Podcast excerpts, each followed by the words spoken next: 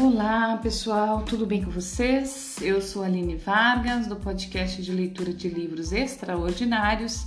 Estou lendo o livro maravilhoso da Clarissa Pincola Estes, Mulheres que Correm com os Lobos. Seguimos onde paramos no último episódio, ainda dentro do subtítulo Afugentando a Fantasia Criativa. Uma boa leitura e uma boa escuta para nós. Temos aqui a menina dos fósforos em extrema necessidade, mendigando, oferecendo na realidade algo de valor muito maior, uma luz, do que o valor recebido em troca, um pene. Quer esse grande valor dado em troca de um valor menor esteja dentro da nossa psique, quer ele esteja vivenciado por nós no mundo objetivo, o resultado é o mesmo maior perda de energia. Nessas circunstâncias, a mulher não consegue suprir suas próprias necessidades. Algo que quer viver implora pela vida, mas não obtém resposta. Temos aqui alguém que, como Sofia, o espírito grego da sabedoria, tira a luz das profundezas, mas a revende em espasmos de fantasia inútil. Maus amantes, patrões exec... É execráveis, situações de exploração, é, complexos ardilosos de todos os tipos atraem a mulher para essas escolhas. Quando a menina dos fósforos resolve acender os fósforos, ela está usando seus recursos para fantasiar em vez de usá-los para agir. Essa queima, ela queima sua energia de um modo quase que instantâneo. Isso aparece com evidência na vida da mulher. Ela está determinada a entrar para a faculdade, mas demora três anos para decidir qual prefere. Ela vai fazer aquela série de quadros, mas como não tem um lugar em que possa exibir o conjunto, não dá prioridade à pintura. Ela quer fazer isso ou aquilo, mas não reserva tempo para aprender, para desenvolver bem sua sensibilidade ou sua técnica. Ela tem dez cadernos cheios de sonhos, mas fica enredada no seu fascínio pela interpretação e não consegue pôr em ação seu significado. Ela sabe que deve sair, começar, parar, avançar, mas não faz nada disso. E assim compreendemos seus motivos. Quando a mulher tem seus sentimentos congelados, quando ela não consegue mais se sentir, quando seu sangue, sua paixão não mais atingem as extremidades da sua psique, quando ela está desesperada, em todos esses casos, uma vida de fantasia é muito mais agradável do que qualquer outra coisa ao alcance dos seus olhos. A pequena chama dos seus fósforos, por não ter nenhuma lenha a queimar, acaba queimando sua psique com com se ela, acho que é como, mas aqui está escrito como. Se ela fosse uma grande acha seca. A psique começa a se iludir. Ela agora vive no fogo de fantasia da satisfação de todos os anseios. Esse tipo de fantasia é como uma mentira. Se você a repetir com bastante frequência, começará a acreditar nela. Esse tipo de angústia de conversão, na qual os problemas ou questões são minimizados com a entusiástica fantasia de soluções irre irrealizáveis ou de tempos melhores, não ataca apenas as mulheres. Ele é o maior obstáculo enfrentado pela humanidade. O fogo na fantasia da menina dos fósforos representa pensamentos calorosos. Ele é também um símbolo do centro do coração, da lareira. Ele nos diz que sua fantasia está, está à procura do self verdadeiro, do coração da psique, do calor de um lar interno. De repente, porém, o fogão se apaga. A menina dos fósforos, como todas as mulheres nesse tipo de aflição psíquica, descobre que está novamente sentada na neve. Vemos aqui que esse tipo de fantasia é momentâneo e destrutivo. Ele não tem nada a queimar, a não ser nossa energia. Muito embora a mulher possa usar suas fantasias para se manter aquecida, ela mesmo assim acaba num frio profundo. A menina dos fósforos acende outros palitos. Cada fantasia se extingue, e a criança volta a congelar na neve. Quando a psique está gelada, a pessoa se volta para si mesma e para ninguém mais. Ela risca um terceiro fósforo. Ele é o número 3 dos contos de fadas, o número mágico, o ponto no qual algo de novo pode acontecer. Neste caso, porém, como a fantasia supera a ação, nada de novo ocorre. É irônico que haja uma árvore de Natal na história. A árvore de Natal evoluiu de um símbolo pré-cristão da vida eterna. A árvore que mantinha suas folhas verdes mesmo no inverno. Seria possível dizer que isso era o que poderia salvá-la, a ideia da psique, da alma sempre verde, sempre crescendo, sempre em movimento. Mas o quarto não tem teto. A ideia da vida não pode ser contida na psique. A ilusão assumiu o comando.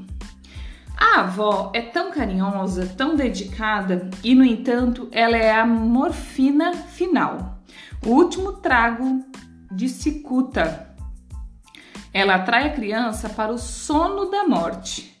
Em seu sentido mais negativo, esse é o sono da acomodação, o sono do entorpecimento. Tudo bem, dá para eu aguentar. O sono da negação. Basta que eu olhe para o outro lado.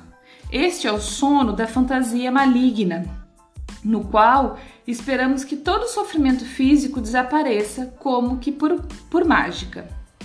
Trata-se de um fato psíquico que, quando a libido ou a energia definha ao ponto de não mais se ver a respiração no espelho, a natureza da vida, morte e vida aparece, representada aqui pela avó.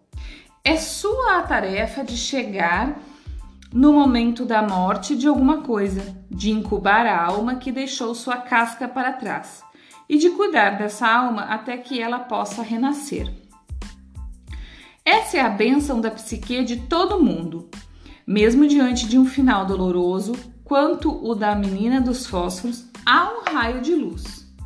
Quando se reúne, quando se reúnem tempo, insatisfação e pressão suficientes, a mulher selvagem da psique lançará vida nova na mente da mulher dando-lhe a oportunidade de agir em seu próprio interesse mais uma vez. Como podemos ver pelo sofrimento envolvido, é muito melhor curar nossa dependência da fantasia do que aguardar, com desejo e esperança, que sejamos ressuscitadas dos mortos. Um novo subtítulo: A renovação do fogo criativo.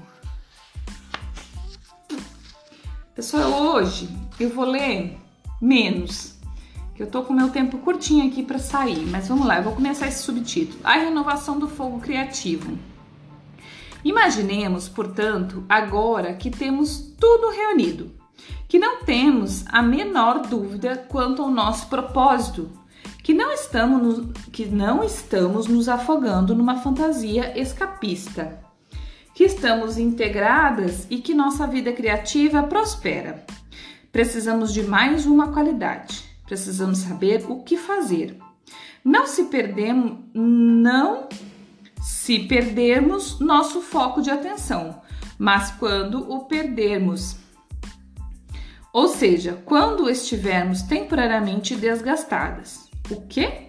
Depois de todo esse esforço, ainda poderíamos perder nosso rumo? Poderíamos, sim, mas ele fica perdido apenas por um tempo limitado, pois é a ordem natural das coisas. Felizmente, os camponeses da Europa Oriental já resolveram tudo isso para nós. Eles têm um conto de fadas maravilhoso intitulado Os Três Cabelos de Ouro. Esta é uma história que os contadores vêm transmitindo às pessoas há centenas, talvez milhares de anos, pois ela representa um arquétipo. É essa a natureza dos arquétipos. Eles deixam uma comprovação. Eles se, entre, se entre, entretecem nas histórias, nos sonhos e nas ideias dos mortais. Ali eles se tornam um tema universal, um conjunto de instruções residindo não se sabe onde, mas atravessando o tempo e o espaço para iluminar cada nova geração. Há um ditado que diz que as histórias têm asas. Elas conseguem atravessar voando os montes Carpatos para ir se abrigar nos Urais. Elas são, então, um salto até as sierras e seguem seu empinhaço, não, seu espinhaço, até pular para as montanhas rochosas e assim por diante. Esta versão de Os Três Cabelos de Ouro é, é romena. Existem também versões teutônicas e celtas. Ela ainda é conhecida na periferia da região desértica que cobre parte do México e dos Estados Unidos. É uma história que trata da recuperação do rumo perdido. O rumo é composto de sentir, ouvir e seguir a orientação da voz da alma. Muitas mulheres conseguem ter uma perfeita noção de rumos, uma perfeita noção de rumos, mas quando perde contato com ela, ficam dispersas como um colchão de penas abertos que se espalhou por todo o campo. É importante ter um repositório para tudo o que sentimos e ouvimos da natureza selvagem. Para algumas mulheres, é o seu diário, onde elas deixam registradas cada pena que passa voando.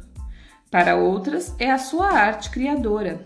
Elas dançam a natureza selvagem, elas a pintam, elas a transformam num enredo.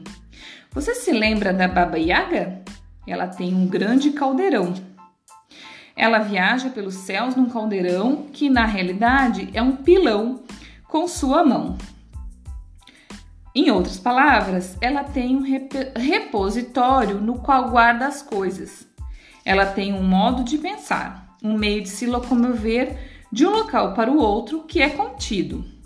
É, os repositórios são a solução para o problema de toda a perda de energia isso é mais alguma coisa. Isso e mais alguma coisa. Vejamos. Então aqui começa o conto Os Três Cabelos de Ouro. Eu não vou iniciar ele hoje, certo? Porque é interessante até que a gente comece. Deixa eu ver se a gente consegue. É, a gente consegue no próximo episódio, tá? É, mas hoje eu paro por aqui e a gente se vê, ou melhor, se escuta no próximo vocês me escutam no próximo episódio. Bom dia, boa tarde, boa noite. Um maravilhoso fim de semana, pois amanhã é sábado e eu não faço episódio. Somente na segunda-feira eu retorno. Abraço, até mais.